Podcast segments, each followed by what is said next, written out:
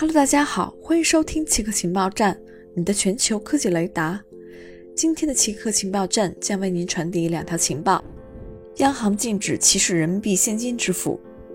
央行于十二月十五日发表第十八号公告，其中包括不得排斥和歧视现金支付。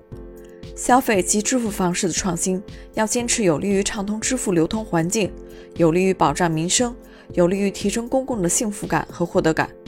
不得采取歧视性或非便利性措施，排斥现金支付，造成数字鸿沟。央行官员在回答记者提问时称，今年疫情的出现对现金收付环境又产生了新的影响，拒收现金问题有所反弹。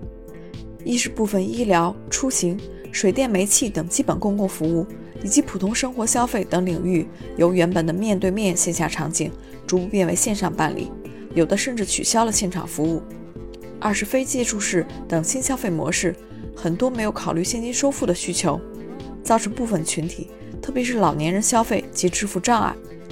三是一些商户服务人员热衷于引导客户安装 APP、关注小程序，容易产生歧视、排斥现金的情况。此外，LED 灯能有效杀死新冠病毒。以色列特拉维夫大学的研究人员证明。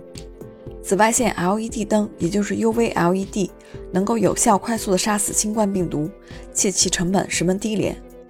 研究人员认为，UV LED 技术有望很快商业化。新冠疫情期间，给公共场所消毒是一件相当费时费力的事情。UV LED 灯能将消毒过程变得更简单。基于 UV LED 的消毒系统可以安装在通风口和空调。吸入空气，然后将消毒过的空气释放到室内。